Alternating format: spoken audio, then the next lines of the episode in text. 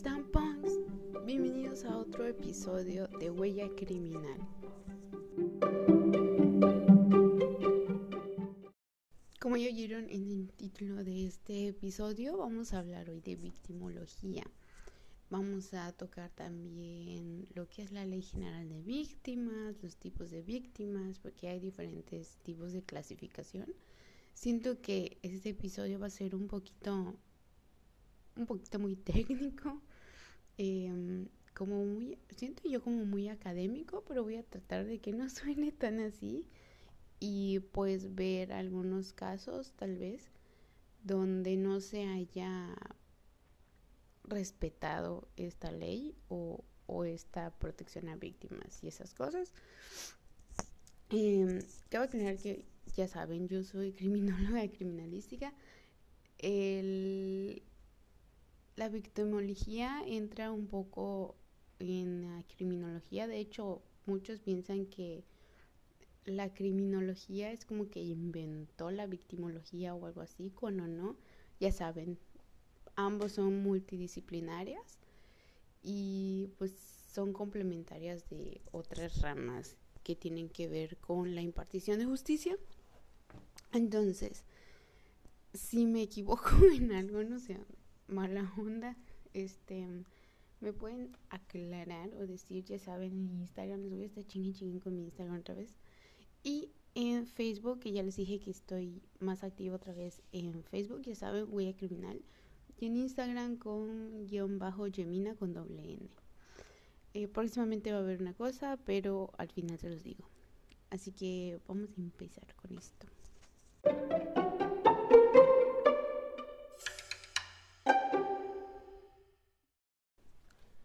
Victimología fue acuñado por el psiquiatra Friedrich Wertham o Wertham, no sé cómo se lea. Eh, este término hace referencia a la disciplina científica derivada de la criminología, que estudia las víctimas de la delincuencia en las diversas fases de victimización.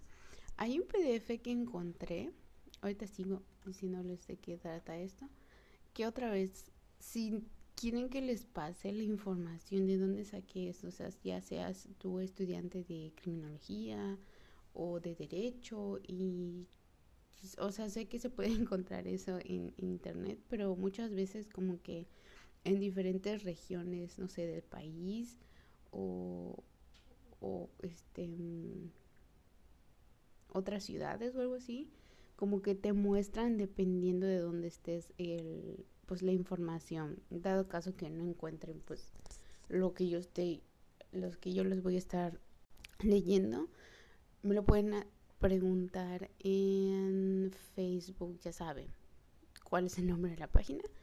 Y yo les paso los PDFs las páginas de donde saqué la información etcétera etcétera.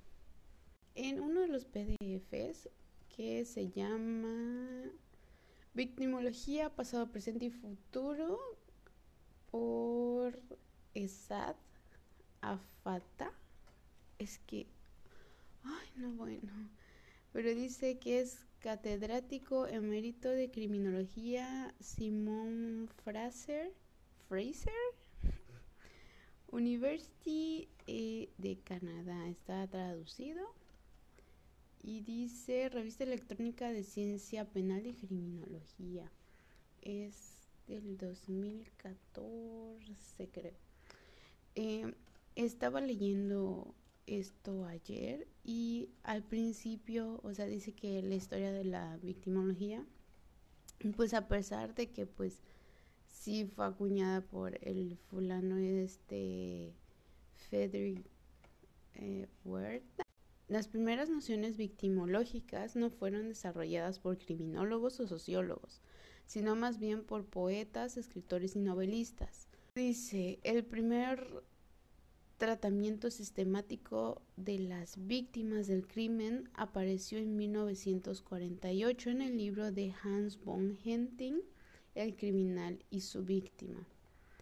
Dice aquí en la cuarta parte del libro, bajo el provocativo título Contribución de la víctima a la génesis del delito, von Henting criticó al estudio estático unidimensional del delincuente que había dominado la criminología hasta ese entonces. En su lugar surgió un nuevo enfoque dinámico y didáctico que presta la misma atención al criminal y la víctima. O sea, ya empieza a ver como que esa relación de que o no solo el criminal o no solo la víctima, sino entre ambos. Gentin había tratado el tema anteriormente en un artículo publicado en las revistas de Derecho Penal y Criminología en 1940, donde señaló que hay muchos actos criminales con poca o ninguna contribución por parte del individuo perjudicado. Por otro lado, frecuentemente podemos observar una reciprocidad real en la conexión del autor y la víctima, asesino y asesinado. Aunque esta operación recíproca es uno de los fenómenos más curiosos de la vida criminal, ha escapado a la atención de los sociopatólogos. Bueno, es mucho, pero si quieren que se los pase y lo, siguen leyendo, con gusto se los paso. Pero ya ven, se empezó a tocar en la literatura, no en criminología, como se cree, como se piensa. La creación de esta disciplina ha permitido tanto el estudio como el tratamiento de víctimas y familiares de todo tipo de delitos, que la criminología tradicional ignoraba para centrarse en la figura del delincuente. Pues es que es objeto. Bueno, se trata de una disciplina científica relativamente joven, hallándose sus inicios científicos en los años 30. Dicha disciplina tiene numerosas variantes que ha ido focalizando su atención en diferentes aspectos y teniendo diversas interpretaciones de la realidad. Sin embargo, todas las teorías y perspectivas habidas tienen en común su objetivo de estudio. Se puede decir que en algún modo la victimología centra su atención precisamente en las personas que se encuentran en una mayor situación de vulnerabilidad y que, por consiguiente, son las primeras que necesitan que se estudie el tipo de experiencia por las que pasan, sus fuentes de malestar y las posibles soluciones. Esto lo estoy sacando de, se llama CIJUFOR, Servicios Integrales Jurídicos Forenses, y esto veo que es una colaboración una página que se llama Psicología y Mente, que de hecho vamos a estar tocando igual la victimología en esa página. Y dice que fue escrito por Oscar Castillero Mimensa, por si quieren buscar el artículo. Supongo que es lo mismo, no sé.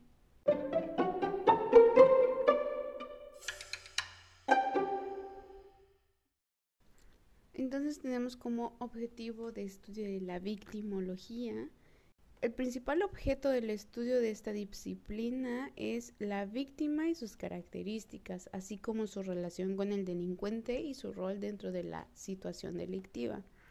Concretamente se analiza el conjunto de factores que provoca que la persona se convierta en víctima, tanto si la situación ha sido provocada por una segunda persona o se deba a la propia actuación o azar, es decir, como un accidente laboral la relación de los hechos con la ley vigente y la posible reparación de daños y la relación entre los aspectos que pueden provocar que una persona sea víctima y la ocurrencia del crimen.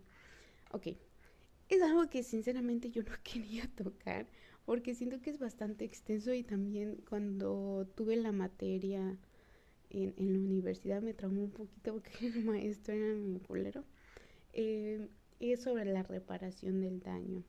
Así se llamaba mi materia, era reparación del daño y veíamos la ley general de... Ay, ya no me acuerdo, no sé si era...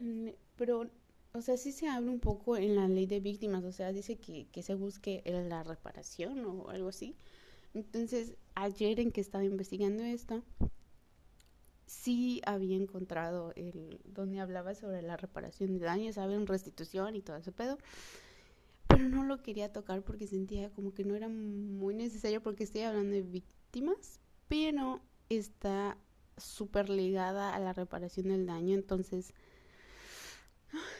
vamos a tocar eso en un momento. porque sí, esto, bueno, es que les digo, está, no sé, me traumó maestro, maestro era malo, o sea, era de esos maestros que, o sea, era de derecho, no es por, por decir que todos los de derecho sean así, pero era bien mamón, o sea, de, ay, sí, este, de derecho en la escuela esta y no sé qué, y, y si nos trataba así medio feo yo, y, ay, me coqueteó una vez, bueno, X, el caso es que sí creo que es necesario hablar de esto porque tal vez no solo me estén escuchando personas que les interesa la criminología o de derecho o son estudiantes o alguna persona mortal que solo le gusta esta, este tipo de temas.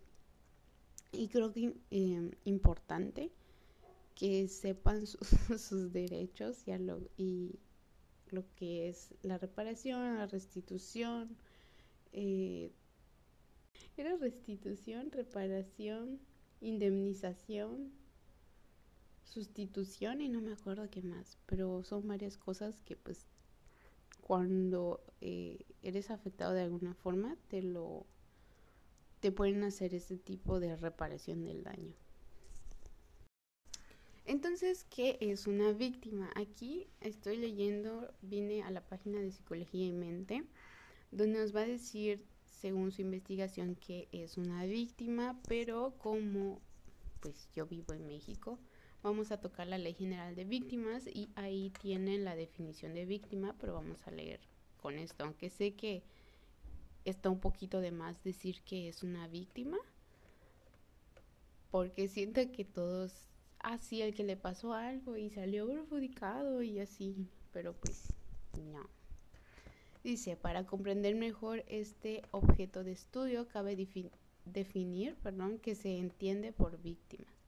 Según la resolución 40, 40 34 de 1985 de la Asamblea General de la ONU, se entiende como tal el sujeto o sujetos que hayan sufrido daños físicos, psicológicos o emocionales, o un ataque y disminución de sus derechos fundamentales como consecuencia de acciones u omisiones que violen la legislación. Del mismo modo, sus allegados o personas que hayan sufrido daños por asistir a la víctima también serán considerados como tales. Así pues, se entiende que el daño que experimentan las víctimas no es un fenómeno aislado que solo afecta individualmente, sino que quien la sufre está insertado en un tejido social por el que se transmite el malestar y deterioro de la calidad de vida.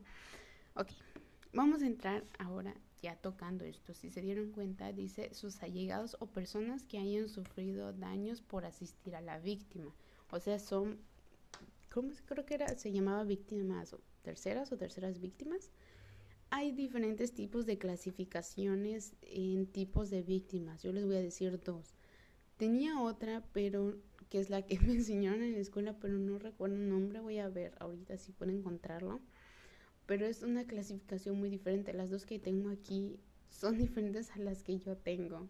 O sea, sí, sí se engloba en esto, pero tiene otros nombres a las que yo les quería platicar. Pero vamos a leer la definición de víctima en la Ley General de Víctimas. Ok.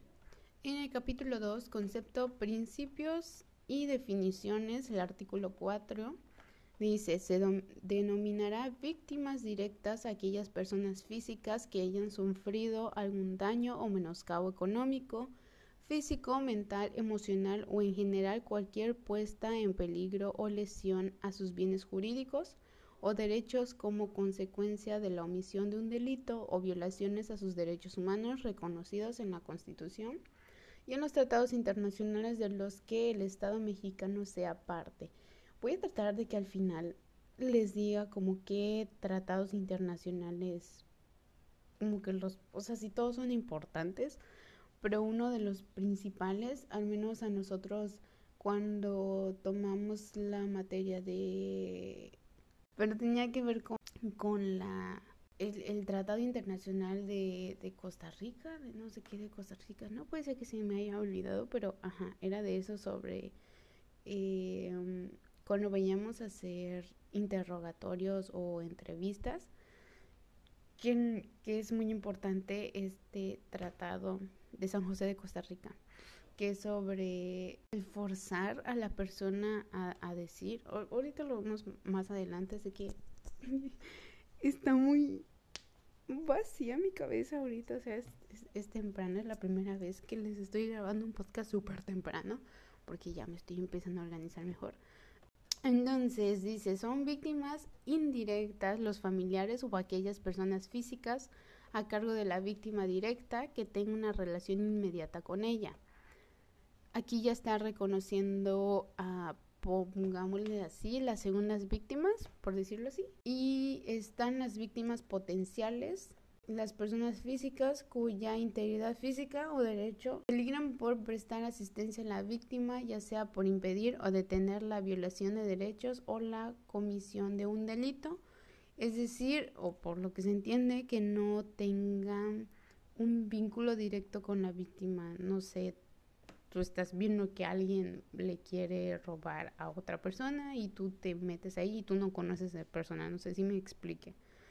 Entonces, son víctimas potenciales. Reconoce a la víctima, que es la que tiene el menoscabo directamente, la víctima indirecta que son los familiares o aquellas personas físicas a cargo de la víctima y las víctimas potenciales. Aquí dice la calidad de víctima se adquiere con la acreditación del daño o menoscabo de los derechos en los términos establecidos en la ley.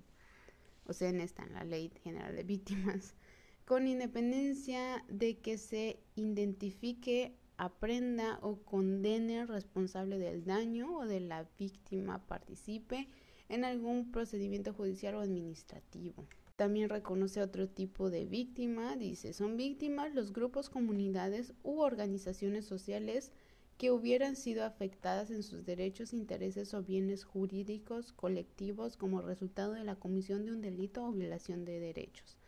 Ahorita vamos a ver los tipos de víctimas. Le digo, aquí reconoce hasta ahorita cuatro tipos de víctimas la víctima directa, la indirecta, las potenciales y las víctimas en grupos. O yo siento que entraría un poquito en terceros, pero también nos define aquí la dignidad, la buena fe, la complementariedad, la debida diligencia, el enfoque diferencial y especializado.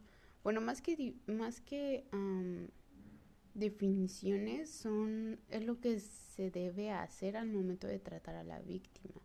El enfoque transformador, bla, bla, bla, sí, eso me hicieron aprender en, en eso, creo que en reparación del daño, pero igual creo que tuve victimología, no sé si era victimología o reparación del daño, pero pues les digo, ambas están súper vinculadas.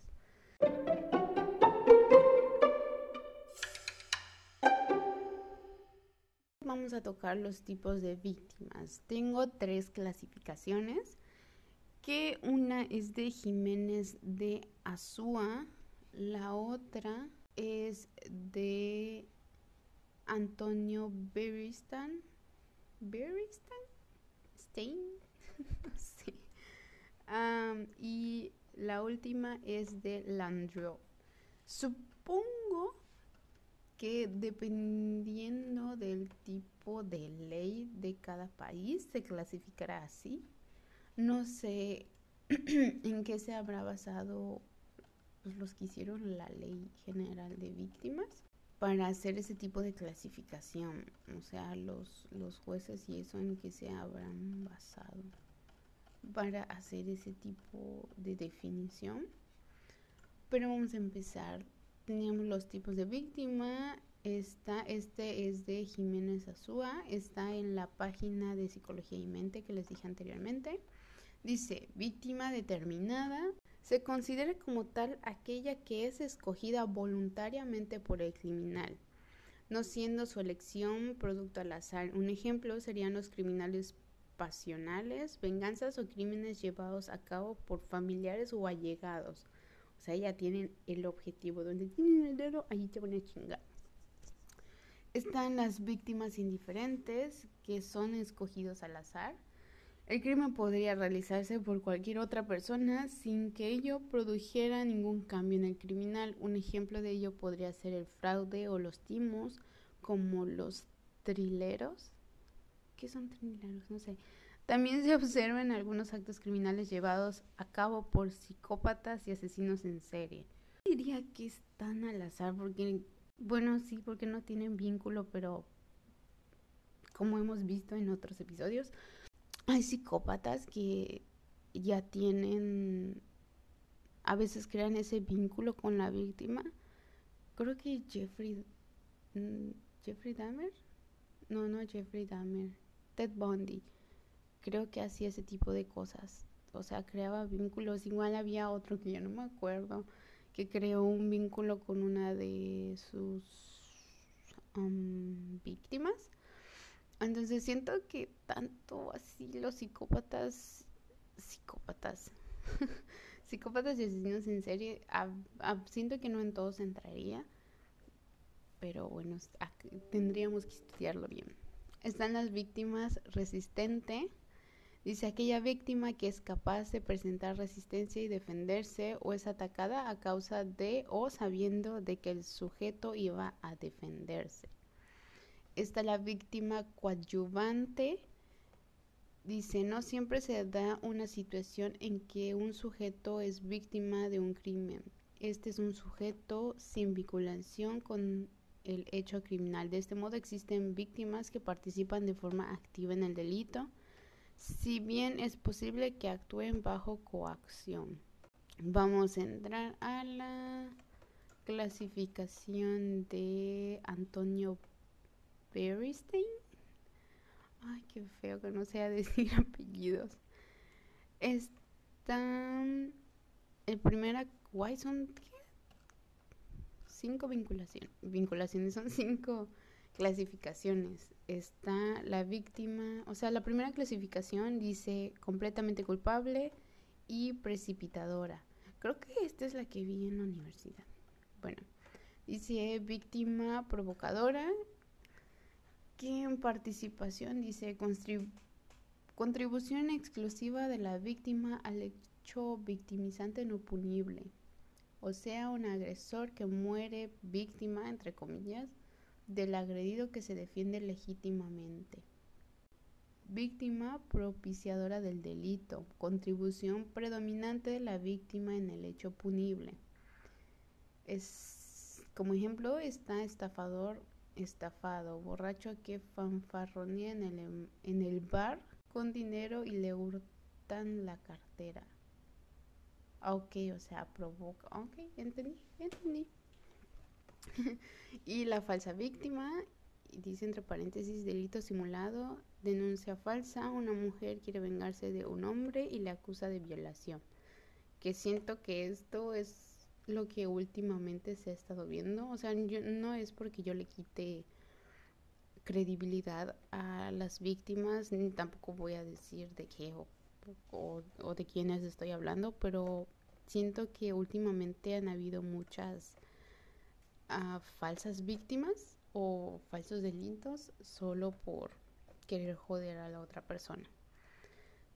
La otra clasificación dice parcialmente culpable, donde entran las víctimas por ignorancia o por imprudencia, que puede ser una mujer que fallece al provocarse el aborto. Víctima con escasa culpabilidad y dice mujer que entrega al falso contrayente matrimonial su libreta de ahorro. O sea, quiere decir que tiene mayor o menor contribución en el hecho. O sea, puede ser una cosa que haya facilitado el, el que le hayan robado o algo así. Víctima voluntaria dice, por ejemplo, causación. ¿Esa palabra existe? Causación de la muerte de o a enfermo incurable por su propio deseo, homicidio, suicidio pues es, es lo que les digo, siento que la clasificación varía mucho al tipo de ley que tengas en tu país o en tu ciudad o como le quieras ver. porque hay otros lugares donde el eutanasia es este es legal en, en otros lados entonces sí, voluntaria ah, también entra el completamente inculpable donde está la víctima ideal que no tiene ninguna participación que podríamos decir que lo podíamos comparar con la víctima indiferente de la clasificación anterior. Podríamos hacer ese tipo de comparación y ponen de ejemplo bomba de establecimiento público, persona privada de conocimiento que es robada en la calle céntrica no peligrosa. No sé quién escribió esto. Persona dormida en coche, cama, en tren no peligroso que es robada. Y luego pone pobres porque ser pobre te vuelve víctima. Ay, no, neta, ¿quién escribió esto? Casi último, dice vindicativa. Reacciona por violencia, comete el delito de la realización arbitraria del propio derecho. Ah, ok, dice artículo 455 del Código Penal Español. ahora todo tiene sentido. Dice procesos por, dice presos por delitos de terrorismo, o sea, el por legítima defensa. No sé si en otros lados se conozca diferente la legítima defensa. Y por último está no vindicada, aceptadora, altruista, protagonista, axiológica. Lleva con paz y con esperanza el sufrimiento y o la muerte no comete el delito de la realización arbitraria del propio derecho, o sea, la legítima defensa, es decir, siervo sufriente. Ay, no, bueno, es que les digo, no entiendo esto. No sé quién, es, quién lo escribió. Ah, pues sí, es de, de España. Es muy diferente las leyes y, y las clasificaciones. Y por último tenemos la clasificación de Landrov que creo que esta es la más fácil y entendible. Bueno, la primera y la segunda, porque siento que la primera y la tercera, o sea, esta última, porque la segunda como que estaba medio rara. Están las víctimas no participantes o fungibles, también denominadas enteramente inocentes o ideales. Su intervención no desencadena el acto criminal. La relación entre el infractor y la víctima es irrelevante. A su vez, dentro de esta categoría se distingue entre víctimas accidentales e indiscriminadas. Siento que aquí también, bueno, no porque es, otro tipo de cosa, lo de por omisión y esas cosas. Están también las víctimas participantes o infungibles que desempeñan cierto papel en el origen del delito interviniendo voluntariamente o no en la dinámica criminal. Así sucede en algunos casos de intervención de la víctima cuando no se cierran las vigas, las vigas, las vías de acceso al hogar, o sea, algo que la cagaste, no sé, no viste el ¿cómo se llama la cosa para inflar las llantas, el aire de las llantas? Y no sé, te, te no es despielar o sea, causas un accidente por omitir esa cosa. O sea, siento que ahí entra eso de omisión y esas cosas. Dice otras veces su intervención es más decisiva, provocando un suceso, o sea, ya es por, por dolo. Y dice asimismo, se habla de las víctimas alternativas. ¡Wow! en alusión a aquellas que se sitúan voluntariamente en posición de serlo, dependiendo del azar su condición de víctima o de victimario. Y finalmente la mayor contribución se produce en el supuesto de la víctima voluntaria que instingan el delito lo pactan deliberadamente o libremente, como la eutanasia, homicidio, suicidio. Están las víctimas familiares que pertenecen al núcleo familiar del infractor y se encuentran en una situación de especial vulnerabilidad por su relación convivencial o doméstica con aquel. Eh, los malos tratos, las agresiones sexuales en el hogar tienen principalmente como objetivo un objetivo como objeto pasivo a los miembros más débiles, las mujeres y los niños. Ah, o sea, no, siento que está de más que yo lo explique. Está súper explicado aquí. En las víctimas colectivas, en el delito que lesionan o ponen en, en peligro perdón, determinados bienes cuya titularidad no corresponde a una persona natural, sino a una persona jurídica. Hay figuras que les estaba leyendo que no, no les quiero explicar porque no me quiero adentrar, adentrar más y no quiero alargar tanto el podcast pero les recomiendo que lo vayan buscando si ustedes no entienden esas definiciones jurídicas, esas figuras jurídicas, que las vayan apuntando y las vayan investigando porque siento que les va a ampliar muchísimo su, su vocabulario si son criminólogos o, o, criminalistas. Les va a ampliar mucho y les va a ayudar mucho y, y les va a ayudar mucho a, a desenvolverse en, su materia seguimos a la comunidad del Estado. Delitos financieros, fraudes al consumidor, delitos informáticos y otras defraudaciones de lo que suele denominarse delincuencia de cuello blanco.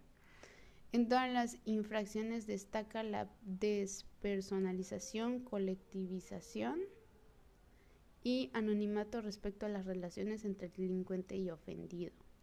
También tenemos a las víctimas especialmente vulnerables, que son aquellos sujetos que por diversos motivos ofrecen una predisposición victimógena específica. Entre estas circunstancias se encuentra la edad, ya que a los niños y ancianos les suele resultar más difícil ofrecer una resistencia eficaz. También el estado, el estado físico o psíquico del sujeto debido a la mayor debilidad provocada en ciertas enfermedades y minusvalías. La raza que, motiva victimización de algunas minorías, el sexto, el sexo, siendo generalmente mujer la víctima de ciertos delitos producidos en entornos familiares y laboral. La homosexualidad se encuentra en la base de algunas infracciones. Asimismo, existen factores sociales que proporcionan esta mayor victimización la desahogada posición económica, el estilo de vida, la ubicación de la vivienda, el trato de grupos marginales, etc. Amén del riesgo inherente, el ejercicio de algunas profesiones y particularmente el ejercicio de la prostitución. O sea, no es como que al azar. Si ustedes buscan em, estadísticas, está entre los más altos los que mencionamos. También entra aquí, bueno, no sé si aquí o en el, en el anterior, en el de víctimas participantes, eh, una teoría que es, es la, teoría de, de, de, la teoría rutinaria o no rutinaria, algo así, donde si tú cambias tu rutina, puedes ser o no ser víctima de algo. Tengo muchas teorías que quiero hablarles, pero no sé, no quiero ser tan técnica.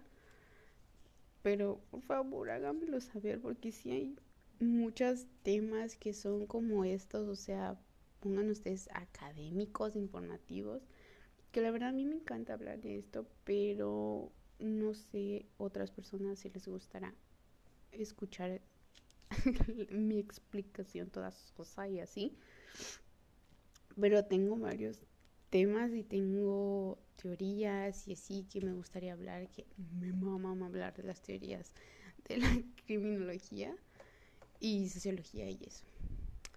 Las víctimas simbólicas, donde dice algunas personas sufren actos dirigidos a menoscabar un determinado sistema de valores, partido político, ideología, secta o familia, a los que pertenece el agravio el agraviado, perdón, siendo un elemento representativo de los mismos. Los asesinatos de Martin Luther King y Aldo Moro suelen ser citados como ejemplos. O sea, esa figura importante, como en su momento, no sé, Yoko Ono y John Lennon pudieron ser un tipo de, ajá, sí, de víctima simbólica, porque aunque no lo hayan matado necesariamente, aunque hay teorías de que sí, hoy podríamos hablar de eso, este, de que lo hayan matado por sus ideologías y esas cosas, podría entrar en la víctima simbólica.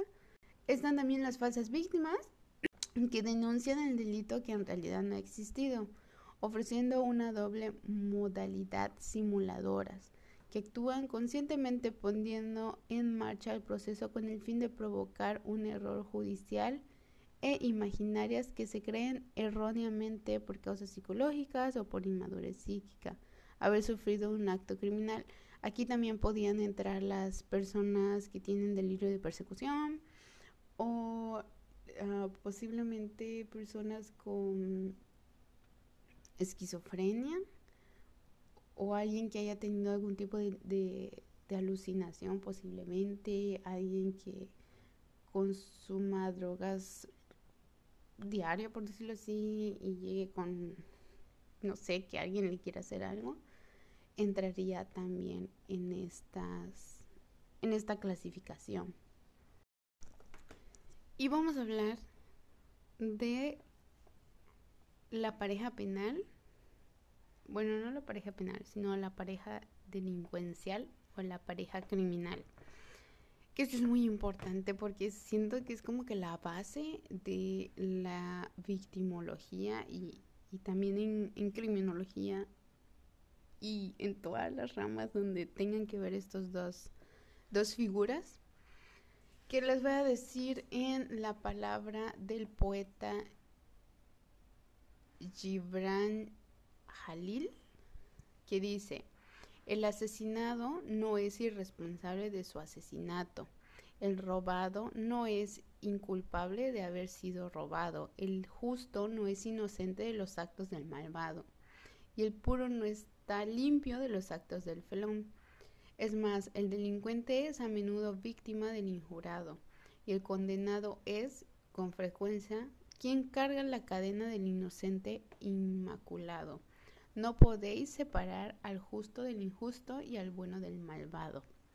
Es decir, los dos están juntos siempre. O sea, no puede haber una víctima sin un, sin un criminal o un delincuente. Y no puede haber un delincuente sin una víctima, ¿me entienden? Es como eso de la vida no tiene sentido sin la muerte y la muerte no tiene sentido sin la vida. Y es lo mismo tiene que existir esta relación. Si no, no puedes llamarte víctima. O sea, sería como una falsa víctima, por decirlo así.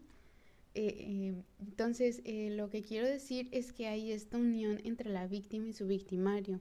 Una incita a la otra, aunque no sea así, y es inseparable y es una dinámica. O sea, es decir, que el delincuente es víctima del, de la víctima y la víctima es delincuente del delincuente. No sé si me entiendan. O sea, hay esta relación y de ahí siento que empiezan a salir las clasificaciones que ya vimos anteriormente. Ay, no sé, me encuentro este parte de que, de que hay esa dinámica entre ambos. Ok, encontré un PDF que es donde saqué esta cita de Gibran Jalil o Jalil, no sé si se diga así. Ah, que se llama Victimología, diferencia entre pareja penal y, pareja delincuencial por Juan José Hidalgo Huerta. Está en una, creo que es una plataforma que se llama academia.edu. Está muy interesante, me gusta que esté así completo, de que te ponga citas y que te ponga, que te lo explique, porque te lo pone así como muy técnico y luego te lo explica. Pero está muy interesante, así que si quieren que se los pase, se los puedo hacer llegar por Facebook.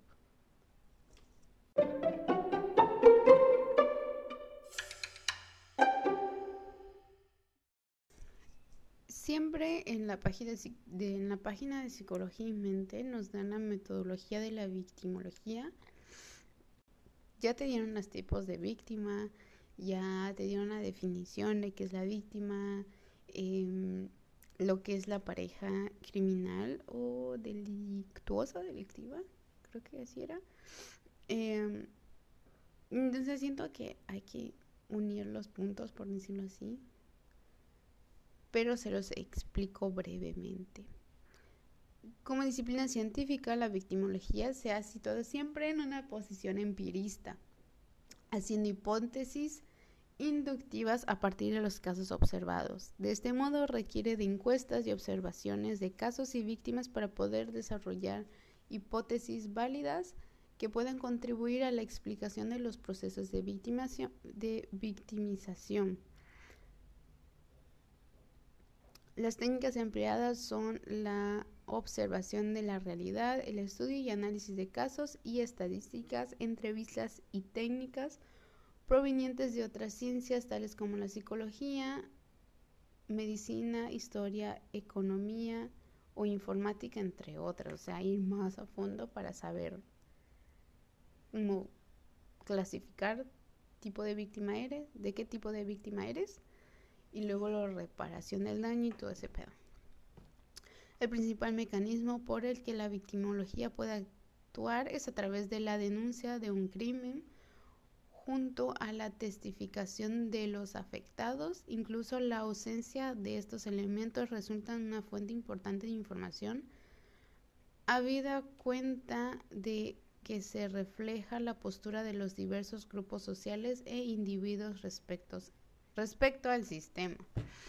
Les digo, esto tiene que ver mucho, pues, con tu tipo de ley, o sea, qué, qué tipo de derecho, por decirlo así, tienes en tu país al punto que quería también llegar en todo esto sobre la victimología es la situación actual.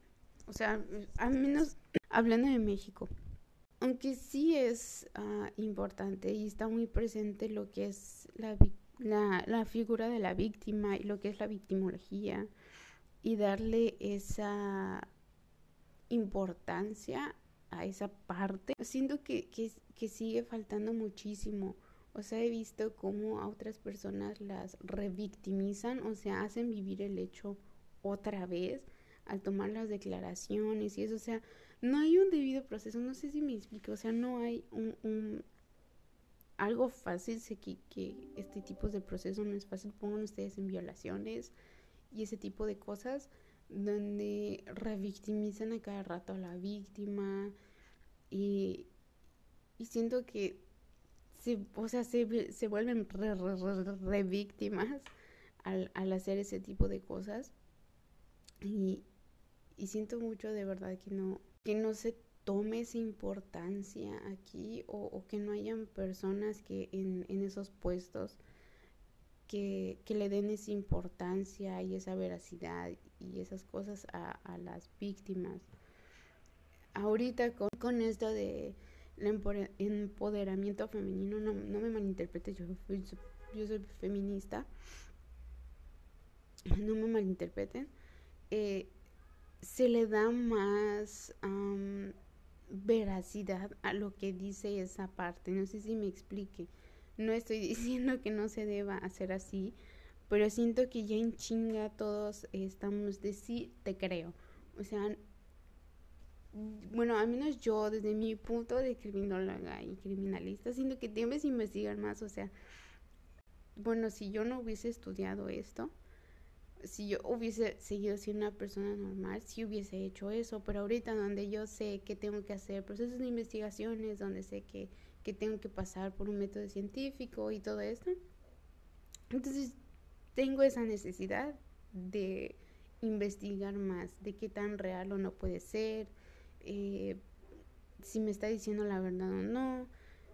Que les recomiendo mucho mi, mi curso de detectar de mentiras es sobre eh, el lenguaje corporal y microexpresiones, donde también tiene que ver esto, que siente que es de mucha ayuda para saber cuando una persona dice la verdad o no, independientemente, o sea, seas criminólogo, seas criminalista, seas de derecho, seas psicólogo, eso siento que para todos ayuda mucho esta, esta, esta rama, sí, por decir sí. Eh, lo pueden encontrar en Udemy, ya me estoy promocionando descaradamente. Está como detector de mentiras. Igual pueden encontrar el link en mi biografía de Instagram y en Facebook. Hay publicaciones y en la publicación está ahí el link para que puedan ir a inscribirse y empiecen a detectar mentiras y también lo pueden usar a su favor, o sea, de aprender a mentir. No le estoy incitando a nada, pero sí. Entonces, es al punto que quería llevar, llegar donde a veces está como muy de más el, el, hecho de que sí está en la victimología, sí está la figura de víctima y, todo esto que acabamos de ver. Pero al final de cuentas, todos pasan encima de él. Ya ven al, a este viejito, el presidente, que, que se basó por encima en las leyes de conservación, eh, los derechos humanos donde la un medio ambiente sano y limpio y todo eso es parte de nuestros derechos humanos. Y se los pasó por encima y los tratados y la agenda de de la ONU donde habla sobre esto de la sustentabilidad y medio ambiente y eso se la pasó por sus viejitos tanates, pero es lo que me encabrona de que te ponen eso, o sea, si alguien antes de nosotros hizo esto, o sea, hizo estas figuras, hizo, hizo estas ramas, es por algo, para que en las futuras generaciones no la caigan como sus anteriores de las que hicieron estas ramas. Pero seguimos repitiendo la misma historia, o sea, misma historia de diferentes personajes. Entonces, por favor, apliquen la victimología en su caso y sean neutros, investiguen y, y, no se queden con me conmovió, parece real, le creo. O sea, investiguen. Otra vez no estoy diciendo que le quiten la relevancia a un hecho, no importa quién, no importa qué tipo de, de delito, pero no se dejen llevar por lo verbal.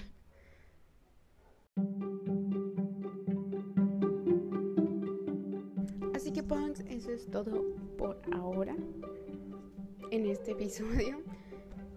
Perdón si fui muy técnica, perdón si uh, hablé muy feo de, del derecho, no sé, porque he visto muchas personas de que te refieres a, a diferentes figuras eh, jurídicas o algo así, así muy feo, y se ofenden los, los, los, licenciados de derecho o los que les encanta esa materia.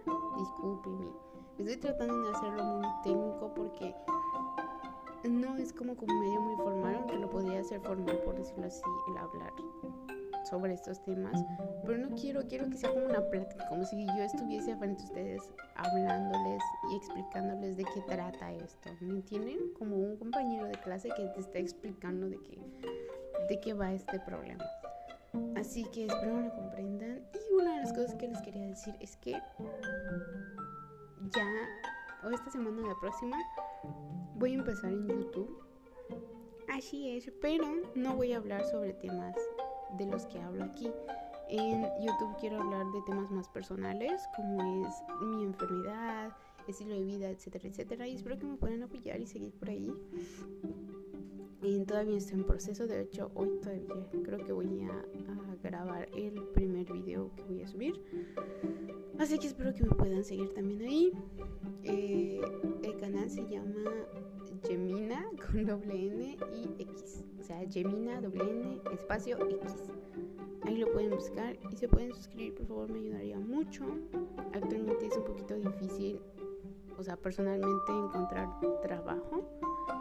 Creo que esta es una forma eh, fija y necesita estabilidad uh, laboral y sé que no en chinga me van a empezar a pagar en YouTube, pero quiero que esto sea algo que, que yo esté haciendo, o sea, que me guste y, estas cosas. Y en el podcast solo vamos a hablar de este tema, de lo que es mi licenciatura, a lo que amo, que es la criminalística y la criminología. No voy a dejar de hablar aquí de eso, pero en YouTube voy a hablar de otros temas si me quieren seguir por ahí. Les agradezco mucho que me hayan escuchado, sea uno, dos, tres, los TQM, y nos vemos en el próximo episodio.